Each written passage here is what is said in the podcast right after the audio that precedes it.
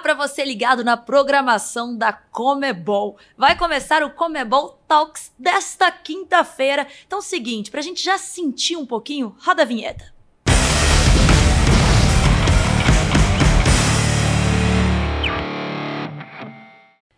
Hora de resenhar. Eu sou Yara Fantoni e vou ter o prazer de conduzir essa resenha gostosa ao lado de Marcelo Razan, o mais traíra aqui da Comebol. Seja bem-vindo. Vamos resenhar? Bora resenhar. Seja muito bom estar com você aqui de novo, Yara Fantoni, com a galera toda com a gente aqui na Comebol Libertadores. É bom ter o Comebol Talks para trocar uma ideia, sempre com convidados especiais convidados que fazem ou fizeram muita história nas competições. E é o seguinte: tem programação, tem muita resenha, tem muito programa. Então você pode acompanhar o nosso conteúdo em diversas plataformas. Então já aproveita, se inscreva no canal, ativa aquele plim plim, as notificações, sabe? Dá aquele aviãozinho, compartilha para todo mundo. Eu tô escutando até a, musiquinha aqui, ó, plim plim. Então é o seguinte, já faz isso, divulga pro seu amigo, pai, filho, papagaio, para todo mundo, porque todo mundo tem que ficar por dentro e resenhar também com a gente, mandar os comentários que vocês esperam, que vocês querem que a gente fale que a gente discuta por aqui.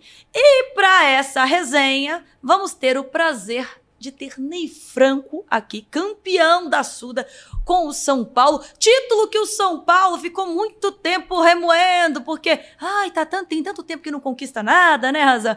Aí ficava Suda, Suda, Suda, até que enfim vem um Paulistão, mas assim mesmo tá meio entalado, né? Pois é, muito tempo ficou batendo nessa tecla. O último título do São Paulo, Comebol Sul-Americana 2012, até o ano passado, em 2021, quando o São Paulo ganhou o Paulista, como você falou, mas essa fila ficou perdurando muito tempo no Morumbi e a conquista com o técnico Ney Franco por muito tempo foi lembrada no estádio do Morumbi. Então, Ney, obrigado pela presença. Muito bom ter você aqui com a gente no Comebol Talks. Marcelo, Yara, eu que agradeço aí o convite. É um prazer enorme participar do programa e principalmente para tratarmos de um assunto muito importante na América do Sul, que é essa competição, ela ganhou uma importância enorme, né, que é a Sul-Americana.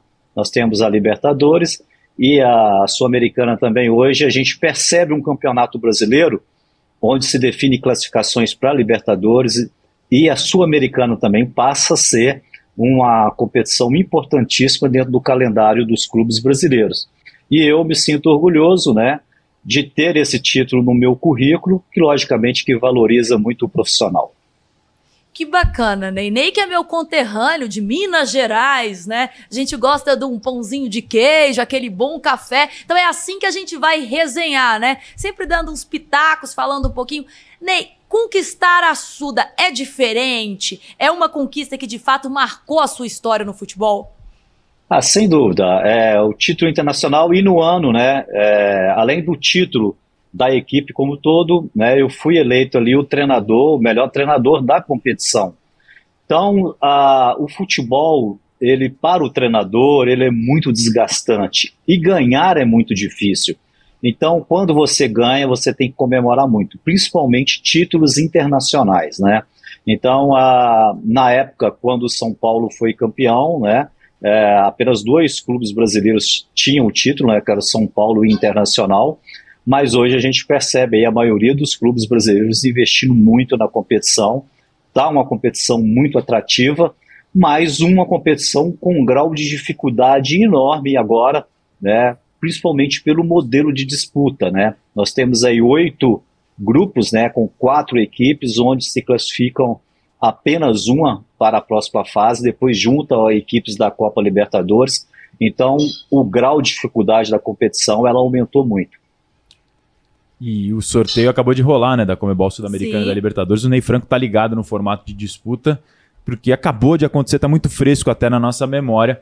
Mas o Ney, voltando um pouquinho ainda para 2012, é, aquele time tinha o Lucas Moura, o Rogério Ceni, é, vários jogadores. Que time, grande time torcedor de São Paulo, certamente tem saudade. Você lembra de ver vários desses jogadores e hoje brilhando também em outros clubes por aí. Alguns já, o próprio Rogério virou treinador.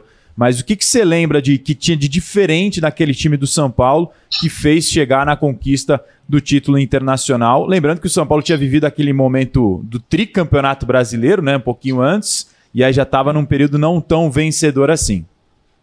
É, eu cheguei em São Paulo no mês de julho, né, e tinha o objetivo, né, fui contratado para disputar uma recuperação de campeonato brasileiro e, paralelamente, a gente disputava a Copa Sul-Americana. Então, o nosso segundo semestre ele foi muito bom. Nós, nós é, fizemos a melhor campanha do brasileiro no segundo turno, em 2012, e coroamos depois, no dia 12 de dezembro, né, o, com o título da Sul-Americana. E, além dos títulos, é, o São Paulo tinha quatro anos que não disputava uma Copa Libertadores. Então, o título da Sul-Americana também credenciou o São Paulo para disputar uma Libertadores no ano seguinte. E me lembro que ah, ficou muito é, registrado na memória, né? E eu aprendi muito com essa competição, porque é, por você jogar a competição paralelamente ao Campeonato Brasileiro, que é uma responsabilidade enorme também, né? A gente tinha aquelas viagens desgastantes e tínhamos que retornar ao Brasil. E o, o diferencial que a nossa equipe ela se ajustou dentro da competição, né, com, né, você falou do Rogério e do Lucas, mas nós tínhamos ali o Luiz Fabiano, tínhamos o Oswaldo, atacante pelo lado esquerdo, num momento muito bom, o Jadson no meia de ligação, né, é, o Wellington volante, né, que hoje está no, no, no, no Fluminense. Então era uma, uma, equipe com o Tolói na zaga, né, que está na Itália hoje, então, nós tivemos um segundo semestre muito bom, com os números muito bons, e a gente foi coroado ainda com esse título, né, que realmente aí deu uma. Deu a, a, e, a, e, e, vale lembrar, né, como vocês já falaram anteriormente, o, o São Paulo vinha há alguns anos sem ganhar títulos, né? Então a pressão por títulos no clube estava muito grande. Então você saber lidar é, com toda essa pressão além de elaborar treinamentos, cobranças nos jogos, né? Então a pressão era enorme em cima de todos os profissionais que estavam no São Paulo naquele momento. E felizmente, né, a, a gente é, coroou com o título e é, o nosso torcedor também na época, eu como treinador do, São Paulo, né, o torcedor abraçou a competição. A gente teve jogos memoráveis como o Morumbi lotado, inclusive a final, né, onde a gente é, é uma final também diferente, né? Que vocês vão relembrar que teve apenas um, um tempo, né? Mas a gente estava num momento bom, a gente ganhou o primeiro tempo de 2 a 0, mas é um jogo que se desenhar para a gente talvez ganhar até final de uma goleada, mas infelizmente é, acabou tendo uma confusão no intervalo do jogo, né? Não teve o segundo tempo do jogo, isso colocou um pouquinho de mancha no título, mas a gente comemorou muito né? E é um título que está cravado aí na história do São Paulo, né? E dos profissionais que estavam ali naquele momento. O Ney falou do período um pouquinho não tão vencedor como a gente tinha citado. Anteriormente, o São Paulo vinha de Libertadores, Mundial em 2005. Em 2006 a 2008, tricampeão brasileiro. E aí vive esse período de seca até conquistar essa Sul-Americana de 2012, por isso a importância como ele citou. E eu vou aproveitar aqui a minha cola para falar o time daquela final pra gente relembrar. Vamos Roger... escalar, escala aí, Razão. Escalação do São Paulo de Ney Franco. Peraí, vamos fazer um desafio primeiro? Ah. Escala você, lembra, escala você, Ney, esse time. Vamos lá, vamos ver se eu consigo. Paulo, é, é, Rogério Senna, né? Nesse jogo, acho que estava Paulo Miranda na lateral direito. Certo. É isso? Professor Marcelo ah, Razan aqui vai dando check. Tá correto. A, a zaga Tolói e. Tolói e. Ah, me lembrei agora. Rodolfo. Rodolfo. Rodolfo. É, Cortez, lateral esquerdo. Perfeito. Né? Volante deve ser o Wellington e, e, o, e o Denilson. Ok, né? isso aí. É, Jadson, é, Lucas, é, Oswaldo e eu acho que nesse jogo final estava o Luiz Fabiano. Né? William José. William José, tá? Porque o Luiz Fabiano é, foi suspenso no último jogo. É isso é mesmo. Isso. Ah, Passou quase... na prova, 80%. Ah, né? é, acertou só, quase tudo. Não, eu só, pe eu só peço desculpa ao Rodolfo, o único que é, falhou a memória, mas teve uma participação espetacular nessa final aí. Rogério Ceni, Paulo Miranda, Tolói, Rodolfo Cortez, Denilson, Wellington, Jadson, Lucas Moura, Oswaldo e William José técnico Ney Franco e o Douglas, aquele Douglas entrou durante o intervalo da partida, Yara Fantoni. E não pintou o gol, mas pintou o QR Code aqui na tela para você. Já tá aqui na, no cantinho lateral. E é o seguinte: você vai lá com o seu celular, aponta para o QR Code e já acompanha toda a programação da Comebol, porque olha, só tem fera. Ontem mesmo teve gravação da Glória Delas. Então tem muita coisa para acontecer, tem muita coisa que já aconteceu e você pode assistir de novo. No 90 mais 3, o Marcito conversou nada mais, nada menos cara do momento, né? A sensação do momento, Abel Ferreira. Então você vai conferir nas nossas plataformas. Quem viu pode ver de novo, pode divulgar.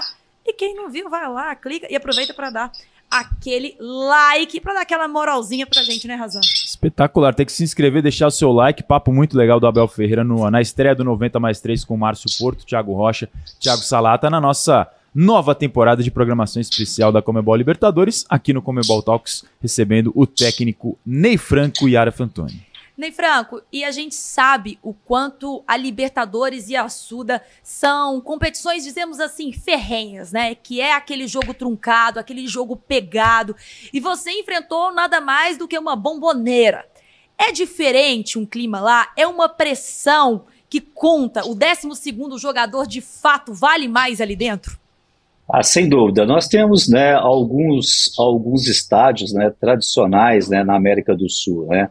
É, além dos nossos estádios aqui no Brasil, que a gente tem uma, uma, uma frequência, né? É, temos na Colômbia o Campinho, né? Temos jogar em La Paz sempre é uma, um desafio. Muito mais jogar em Potosí também é um desafio enorme, né? É, e agora o La, La Bombonera tem é, o seu charme, né? Jogar ali sempre é muita pressão e tem o seu charme. É realmente um estádio que ele tem uma história né, dentro do futebol, ah, não só sul-americano, do futebol internacional. É uma experiência enorme você entrar nesse tempo do futebol, como é para gente uma experiência enorme entrar aqui dentro do Maracanã, do Mineirão, Beira Rio, Morumbi, né, é, o Pacaembu. Então é, é, é, é muito legal você ser um desportista e ter essa oportunidade de vivenciar e experimentar a sua profissão em estádios como esse. E o desafio, aquela campanha, né? Para chegar naquele jogo decisivo, teve muito chão. Tem algum momento que te marcou mais, que você achou ali que de repente era decisivo, que ia ficar por ali e de repente passou? O que, que mais te marcou nessa campanha de 2012 do São Paulo? Olha, teve dois momentos antes da final, assim, que, que a gente teve que mobilizar muito, né? O primeiro, a gente teve um, um confronto com, com a equipe de Loja, né, lá do Equador. Então foi uma viagem para o Equador muito desgastante, praticamente 24 horas de viagem, né? É, onde eu me lembro que a gente precisou de três voos, né?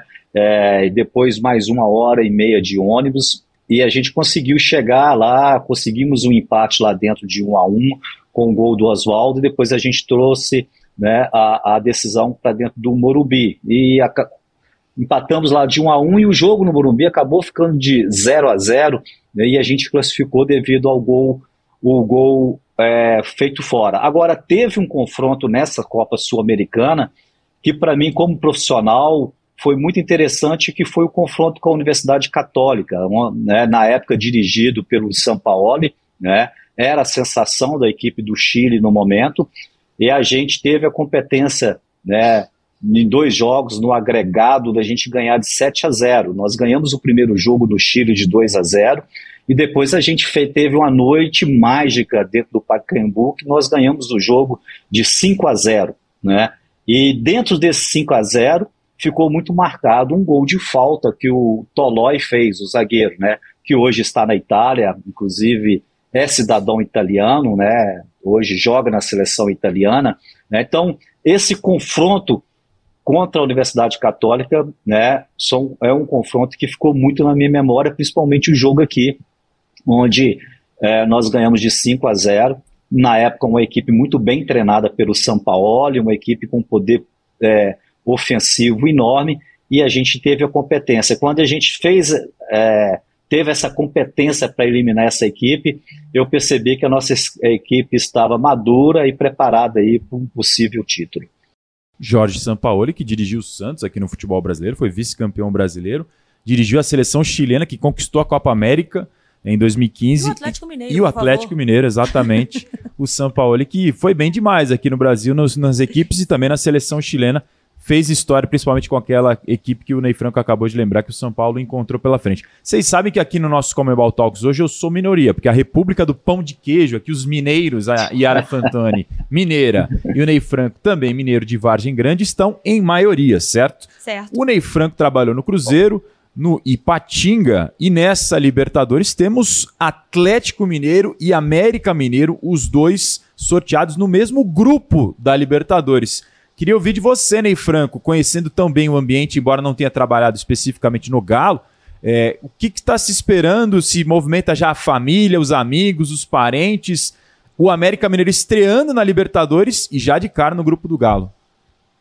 É, pois é, é Marcelo. É, estudando a, a, competição, nós temos oito equipes brasileiras disputando a Copa Libertadores. Eu acho que vai ser uma, uma competição é, muito disputada, né? E com a possibilidade real de termos de novo, né, neste ano, uma equipe brasileira é, lutando pelo título. E sem dúvida nenhuma, entre essas equipes, eu acho que o, que o Atlético entra aí como uma, uma equipe favoritaça para o título, né, podendo reviver a temporada de 2013, num momento que o Atlético teve muito bem na Libertadores de 2013, né? Então eu acho que é, é uma equipe que se reforçou. E dentro da, da, da, da sua chave, nós temos esse confronto com o América Mineiro, né? Me cabe, né, além de ser um desportista brasileiro e principalmente mineiro, torcer para que as duas equipes né, é, consigam sair desse grupo classificados para continuar dentro da competição. Né? Mas é, eu vejo essa chave como uma chave muito bem, é, muito equilibrada, né? E, logicamente, como torcedor, né, saindo do lado profissional, eu vou torcer para que as duas equipes brasileiras, especificamente essas duas equipes mineiras, possam, né, é, tenham a competência para passar para a próxima fase. Só lembrando aqui, para quem está nos acompanhando, que na Sul-Americana classifica o primeiro do grupo. Já na Libertadores, a gente tem a opção dos dois, né? De, dos dois primeiros se classificarem. Ou seja, pode pintar Atlético e América Mineiro. Apesar, Ney, que foi uma surpresa para você ver o América chegando, passando adiante, podemos dizer assim, nessa estreia em Libertadores? Ah, eu, eu acho muito legal o, o Brasil está é, mostrando sua força aqui na América do Sul, né? Então hoje dentro do campeonato a, a, classificação para uma Copa Libertadores ela vem através do Campeonato Brasileiro ou através do título da Copa do Brasil e a gente é, percebe que por essas conquistas do, da, da, das equipes brasileiras, principalmente é, na Copa Libertadores, né, vai abrindo-se o espaço para outras equipes disputarem a Copa Libertadores. E o América aproveitou bem esse momento, né? Fez um campeonato brasileiro consistente desde o início lá com o comando do Mancini e finalizou depois agora com, com o comando do Marquinhos Santos. Os dois treinadores trabalharam com muita competência e pela primeira vez, né, uma equipe que entrou dentro de um campeonato brasileiro no princípio apenas, né, a gente sabe né, algumas equipes de porte médio, entra dentro do Campeonato Brasileiro com aquela intenção de permanecer na Série A. E o América, né, ela, ele surpreendeu todo mundo devido à, à qualidade do trabalho que foi desenvolvido e conseguiu essa classificação para a Libertadores e com muito merecimento. Né? Então, o que a gente fica na expectativa agora é que o América possa ter aí no seu elenco essa capacidade de representar o Brasil dentro de uma competição tão importante. Tem no seu grupo Independente Del Vale o Tolima, além do Atlético Mineiro, o Coelho, que já fez história só na fase prévia do mata-mata, que o Jailson teve que pegar de pênalti, o Wellington Paulista brilhou com uma frieza impressionante. Aliás, o Wellington Paulista. Velho conhecido do Ney, o Wellington Paulista jogou no Cruzeiro.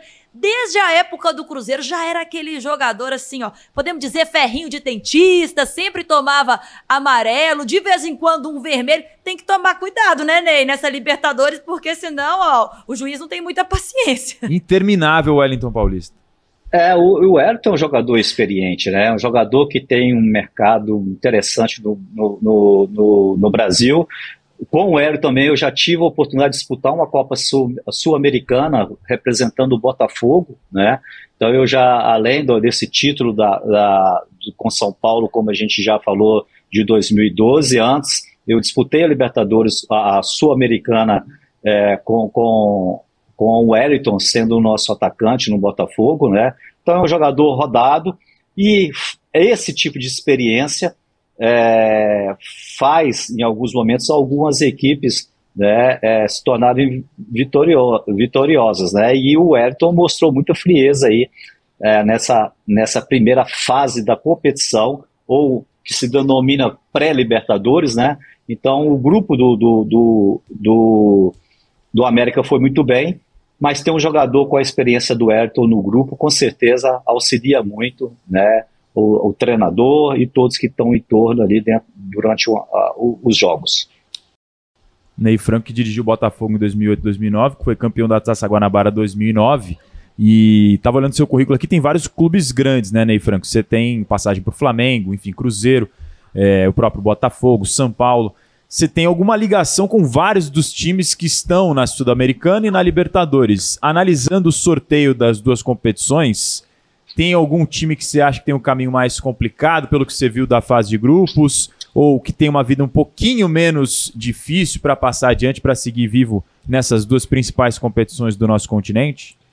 Olha, eu, eu acho que a, a, tanto Libertadores como é, a Sul-Americana, é, ele é muito complexo você avaliar um grupo. Né? Além da qualidade técnica, você tem que sempre a, é, avaliar né, a, as viagens e a cidade onde vai ter jo jogos. Né? Por exemplo, qualquer clube brasileiro que esteja num grupo da Libertadores ou Sul-Americana em que você tem que jogar, por exemplo, em altitude, né, qualquer clube brasileiro sofre muito né, para jogar. Né? É, nós tivemos a experiência com a seleção brasileira, que agora ganhou da Bolívia de 4 a 0, né, foi muito inteligente no jogo, né, com a posse de bola, jogar nesse, né, né, né, né, nesses campos, né, ou estádios, ou nessas cidades com altitude alta, você tem que ter uma tranquilidade. Então, quando você estuda uma tabela de Copa Libertadores e Sul-Americana,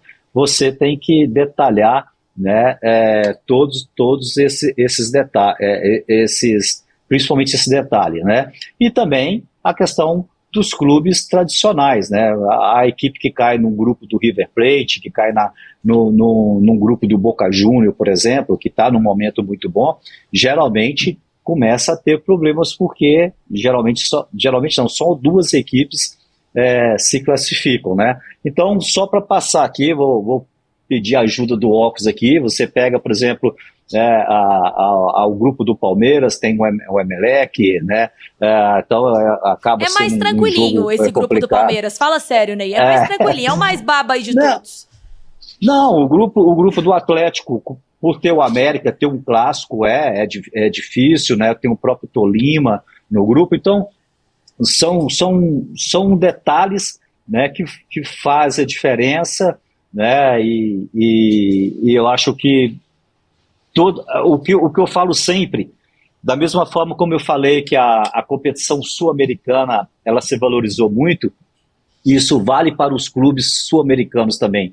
Hoje, todo o país, as suas equipes são muito fortes, né, com comissões técnicas trabalhando, trabalhando forte, né, quer dizer, a, a, o futebol sul-americano, ele teve uma evolução né, na qualidade técnica enorme. Né? Há 15, 18 anos atrás, tanto em termos de seleção brasileira como os grandes clubes brasileiros, quando enfrentavam países, é, clubes ou países, né, por exemplo, clubes do Peru, da Venezuela, da Bolívia, eram considerados jogos fáceis, né? Hoje não, hoje cada jogo é um jogo muito equilibrado, que se não tiver atenção, não tiver concentração, se não tiver preparação, você fica fadado a ficar fora de uma competição importantíssima.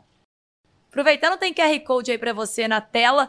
Vai aí, pega seu celular, aponta, já acompanha a nossa programação, aproveita e segue a gente nas redes sociais, se inscreva no canal, ativa as notificações, faz aquele barulhinho, plim, plim lá, sininho. Aí, ó, já tocou, tá vendo? Ó, produção aqui é toda alinhada. E é o seguinte, Ney, vamos ver se você consegue vai ter coragem de falar isso pra gente, podemos dizer assim. O time do São Paulo de hoje ou São Paulo de 2012? O Atlético de 2013 ou o Atlético de 2022? Olha, você falou de duas equipes, né? É, o São Paulo, a gente já falou, 2012 o São Paulo fez a melhor campanha do segundo turno do Campeonato Brasileiro e foi campeão. Aquela equipe ela se ajustou dentro da temporada. E me parece que o São Paulo desse ano também está se desenhando para se ajustar dentro da temporada. Né? Então, é, dentro de um campeonato estadual, a equipe foi crescendo, tem tudo para fazer um brasileirão forte também. Né? Agora, tem, ó, tem ao lado da equipe de 2012 que ela, ela foi uma equipe com bons números, né? E que teve, teve o título, né? O, e o Atlético Mineiro de 2013 foi um momento especial do Atlético. No momento que o Atlético começou a ganhar dentro do Independência, né? Qualquer equipe que jogava dentro do Independência sofria muito e tendo como referência o Ronaldinho Gaúcho, né? Então, é, é, embora hoje o Atlético Mineiro tenha como referência o Hulk, né, em 2013 era, era, era o Ronaldo. É os dois jogadores realmente de muito diferencial né, que jogam dentro do, do futebol brasileiro. Então, eu ainda fico com essas duas equipes de 2013, né, porque essas equipes ganharam, né, os, é mais fácil de avaliar dessa forma, mas tanto o Atlético como o São Paulo, a, as perspectivas para a temporada são muito boas, né? Eu acho que o, o Atlético é um dos favoritos para ganhar a Libertadores, né? Assim como o São Paulo também é um favoritaço aí para ganhar a Sul-Americana. Aquele galo tinha Ronaldinho Gaúcho, Jô, Bernard, São Victor, apelidado pela torcida pela histórica performance que fez era naquela Libertadores. do Horto, caiu no Horto, tá morto, Marcelo. É. E era o, o campeonato do Eu Acredito, ficou eternizado o grito do torcedor do Galo na campanha que quem era cardíaco sofreu do coração uma barbaridade. Sempre tomava 2x0 no jogo de ida, né, Ney? 2x0 na ida, tinha que revirar muitas vezes, ainda tomava 1x0 e aí tinha que fazer tudo de novo. E o Ney já se acostumou, porque vida de mineiro é assim mesmo, né? É, não, no, no, o, em 2013 a gente disputou essa Libertadores, né? Eu dirigi no São Paulo, a gente caiu no mesmo grupo do Atlético, o Atlético classificou em primeiro e nós classificamos em segundo. E nas oitavas de final deu São Paulo e, e, e, Atlético. Né? O primeiro jogo foi no Morumbi. Nós começamos ganhando de 1 a 0, com a equipe jogando bem, mas tivemos um jogador expulso aos 30 minutos do primeiro tempo. E com isso, né, o Atlético cresceu na partida, o Ronaldo começou a aparecer e o Atlético conseguiu uma virada dentro do Morumbi. É, para 2 a 1 um. Depois a gente teve a obrigação de ir no, no, no Horto é, para ganhar o jogo lá e a gente não conseguiu reverter a situação. Só queria ressaltar também, né, a, em 2013, né, o belo trabalho que foi realizado pelo Cuca, né, que também agora, né, no ano passado, fez uma campanha espetacular com o Atlético também, dirigindo o Atlético, né. Então, além dos atletas, né, que a gente já citou que era uma qualidade enorme. A comissão do Atlético de 2013 era uma comissão né, muito qualificada. Não que a que está atual não seja, mas o Cuca num momento muito muito iluminado nas é. suas é. decisões, nos seus momentos de definir a equipe. Né, realmente é uma é, foi uma campanha irrepreensível do Atlético em 2013 na Libertadores. É o elo, o Cuca é o elo entre duas das maiores equipes da história do Atlético Mineiro, 2013 com a Libertadores e agora essa de 2021, ganhou o Brasileiro, Copa do Brasil, enfim, empilhou taças. O Cuca, sem dúvida nenhuma, está marcado na história do Galo. O Ney Franco lembrou bem desses duelos São Paulo e Atlético Mineiro. Em um deles, o Ronaldinho Gaúcho faz uma exibição, assim, aquela, na nossa época, do Ney, na minha, você não é tão velho assim, né, Era Fantoni? Você tá mais tranquila? não, já passei dos 30. É aquela exibição para colocar no DVD, no DVD do Ronaldinho Gaúcho, que é recheado de partidas históricas por Barcelona, por PSG, pelo Grêmio, pela seleção brasileira. Essa exibição dele contra o São Paulo no Horto é uma dessas exibições de gala. Você lembra da sensação que você tinha, Ney, vendo aquilo de tão perto? Porque eu, eu, a gente aqui na Comebol Libertadores a gente fez algumas retransmissões de jogos históricos e um deles foi essa partida do Galo contra o São Paulo. O que o Ronaldinho Gaúcho faz é um negócio de outro mundo assim, e o torcedor fazer aquela reverência para ele, tipo aqui o argentino faz para o Messi, fazia para o Ronaldinho Gaúcho. É, a sensação desde o início do jogo era primeiramente querer criar uma estratégia de jogo para neutralizar a forte equipe do Atlético, né? Dentro de um caldeirão com a sua torcida empurrando. E logicamente que a preocupação maior né, era neutralizar o, Ronaldo. E a gente não teve essa, essa competência no jogo, em função também que a gente tinha uma obrigatoriedade, devido ao primeiro resultado, de ter que sair para o jogo, ir para cima, procurar uma, reverter uma situação que para a gente era muito delicado, né? Mas realmente, né, é, é, foi uma exibição da, de um todo do, do, Atlético muito boa e realmente o, o, Ronaldo foi um jogador que naquele jogo ali especificamente eu como treinador né, tive muitas dores de cabeça, vários momentos tentando neutralizar essa jogada forte, mas ali estava o talento de, individual, num dia muito inspirado, né? E realmente ele foi. Eu acho que essa partida do, do Ronaldinho, né? Foi né, dentro do Atlético Mineiro foi uma das melhores partidas dele, né? E, e a gente, né? Eu como treinador e o São Paulo, a gente sofreu nessa noite e, e com todo o merecimento o Atlético passou para outra fase, principalmente devido à nossa incompetência no primeiro jogo, né, de não ter conseguido vencer o nosso jogo dentro de casa. Eu acho que o Rogério Senna deve sonhar com aquela garrafinha do Ronaldinho Gaúcho até hoje. Não sei se o Ney sonha também, né? Porque quando ele vai ali, ele finge que vai tomar aquela água ali, de repente o Rogério Ceni não fica esperto e o Ronaldinho, claro, com toda a malemolência. Você lembra desse lance, Ney? Lembro, e interessante, Ara, que tudo aconteceu muito naturalmente, né, cara? Não foi uma coisa assim planejada, nada treinado. Uma, teve uma, uma bola que saiu na lateral, teve uma falta, esse jogo ficou cozinhando ali, o juiz esperando atendimento, o Ronaldo saiu realmente para pegar uma água, e inteligentemente, na hora que o, o, a nossa linha de defesa estava toda na frente, né, é, na lateral, todos nós que trabalhamos com futebol, isso é básico, não existe impedimento, mas o Ronaldo, no momento de desatenção coletiva do nosso setor defensivo, que estava ali para tomar água, ele conseguiu sair dali e o juiz autorizou uma cobrança de lateral e pegou ele sozinho praticamente dentro da nossa grande área. E foi fatal, é, lance raro de acontecer no futebol. Aliás, é lance que nem se treina, porque nenhuma equipe toma esse tipo de gol. Então a coisa aconteceu muito naturalmente. Infelizmente, a gente tomou um gol do Atlético nessa situação. O é, gol da garrafinha, Marcelo Razão, é, isso é gol de traíra, né? É, igual você, né?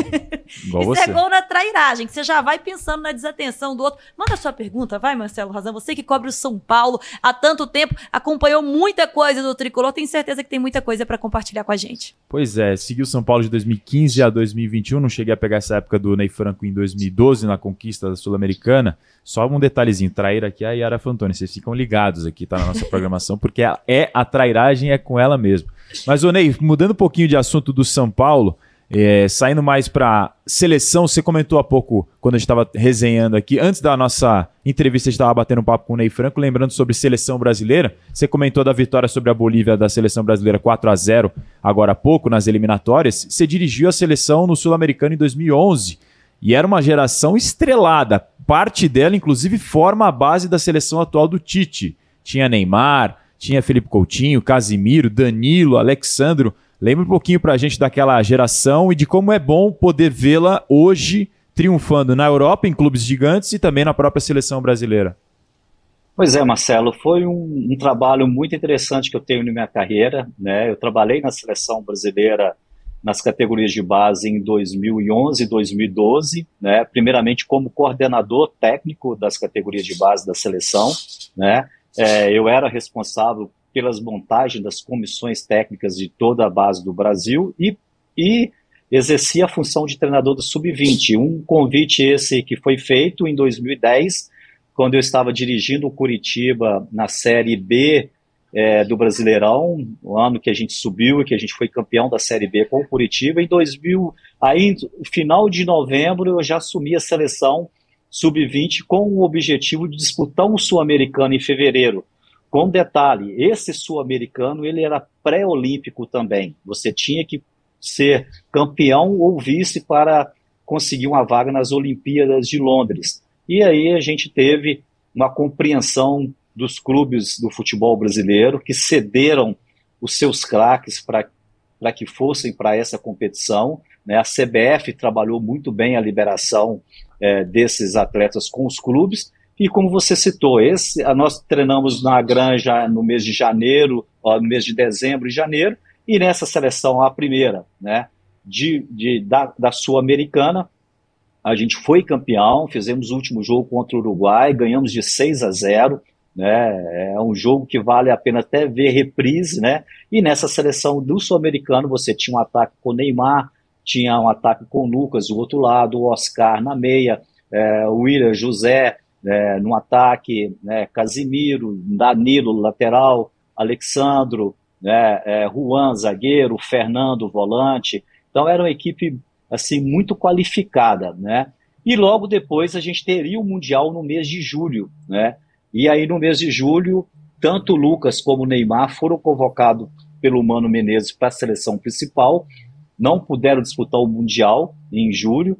Aí, no lugar do Neymar, eu levei o Felipe Coutinho, né? e no lugar do Lucas, a gente, eu levei o Dudu, né? que está no Palmeiras, na época era jogador do Cruzeiro, e que tinha jogado comigo a Série B em 2010 como atacante do Curitiba, né? O Dudu em 2010 é, é, um detalhe importante. O Dudu ele era da base do Cruzeiro. Eu, como conhecia o atleta, é, o Cruzeiro nos impressou para disputar a Série B com o Curitiba e ele jogou muito na Série B. Depois teve essa convocação comigo para a seleção brasileira, onde a gente também foi campeão né, é, mundial. Né? É, e aí tinha Alan Patrick também, Felipe Anderson, Negueba, Diego Maurício. Né? Era, era uma geração realmente muito forte com a maioria dos jogadores né, é, vingando e outros jogadores até né, hoje estão servindo a seleção brasileira com possibilidade de, real disputar a Copa do Mundo, né? Além do Neymar, e o Casimiro, tem o Danilo, tem o Alexandre, o próprio Felipe Coutinho,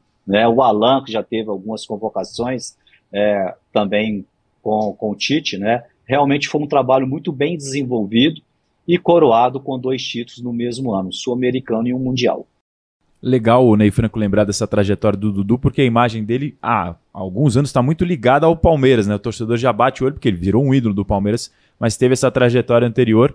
E agora tá Ô, chegando... Marcelo. Diga, Ney. É, é, como você cobriu muito tempo São Paulo, e o Dudu em 2013 teve muito próximo Exatamente. de disputar a Libertadores para o São Paulo, né? Ele, é. Na época o Cruzeiro já tinha negociado, ele tinha é, é ido para trabalhar na, na, na, fora do país, né, na Rússia, eu esqueci, esqueci qual clube que eles estavam, né, eu fiz todo um processo juntamente com a diretoria do, do São Paulo, com essa possibilidade do Dudu disputar a Libertadores, as, as, as negociações avançaram e quase deu certo, acabou, o Dudu não veio pra, para o São Paulo, talvez se tivesse conosco em 2013, talvez a história da Libertadores poderia ser diferente, a gente deve, deveria talvez ter eliminado o Atlético Mineiro em plena independência. Que história é essa? Pequenos Não, detalhes que, que fazem toda a diferença. É, Os bastidores são, você são, acompanha aqui também na Comebol, porque são, isso são ninguém sabe.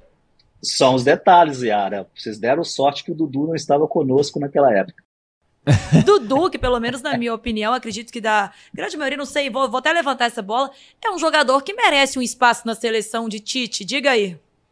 Olha, o Dudu está num momento muito especial, né? O, inclusive o último jogo agora com o Bragantino, para mim, ele, ele já vem jogando bem, mas ele foi um ponto de desequilíbrio no jogo.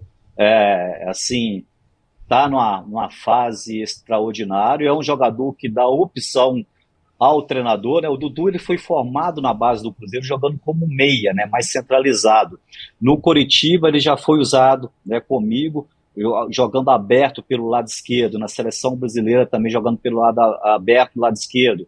Né? E ele dá essa opção de jogar do lado direito também da forma como o Abel está utilizando agora no Palmeiras. Então, realmente é um jogador né, que teve uma formação muito bem feita, é experimentado, tem um histórico nas categorias de base da seleção brasileira, isso é muito importante, né? E, logicamente, que é um jogador, sim, credenciado, né? Com essa possibilidade de uma chance na seleção brasileira. O Dudu que depois chegou a ser disputado pelo próprio São Paulo, pelo Corinthians, ficou muito perto, e aí o Palmeiras deu o famoso chapéu e definiu a contratação. Está chegando na parte final do nosso programa, eu vou dar uma iarada, que é a famosa trairada, né? Aquela pergunta que não é fácil de responder. Ô Ney, você diria que o Neymar foi o melhor jogador que você treinou na sua carreira ou tem algum que você que marcou mais a tua carreira que foi aquele, pô, esse eu jamais imaginei que poderia treinar um jogador desse nível? Bom, Marcelo, eu já treinei vários jogadores bons, né, com qualidade, né? É, é, eu não vou nem começar a citar nomes aqui, né, mas vou citar só um que está hoje no Corinthians, que é o Renato Augusto, né, que é um jogador que eu, eu lancei no Flamengo na final de Copa do Brasil com 17 anos, e ele foi um ponto de desequilíbrio na final contra o Vasco da Gama, e posteriormente no ano seguinte, quando a gente foi campeão carioca pelo Flamengo, né? Então eu estou colocando o Renato como referência de jogador muito bom que eu trabalhei também, né? É, e vários outros, né? que, eu, que eu trabalhei nessa própria seleção que a gente falou diversos nomes aí, muitos jogadores com muita qualidade, né? Mas eu acho que o Neymar realmente é um jogador é, muito acima da média, né? Por isso tem todo esse reconhecimento da mídia internacional. Ele é colocado no mesmo posto, né? Que o Messi e o Cristiano Ronaldo devido a esse talento. E na seleção brasileira, no pouco período né, de experiência de quatro meses trabalhando juntos, em treinamentos, você percebe que realmente é um jogador né, muito acima da média.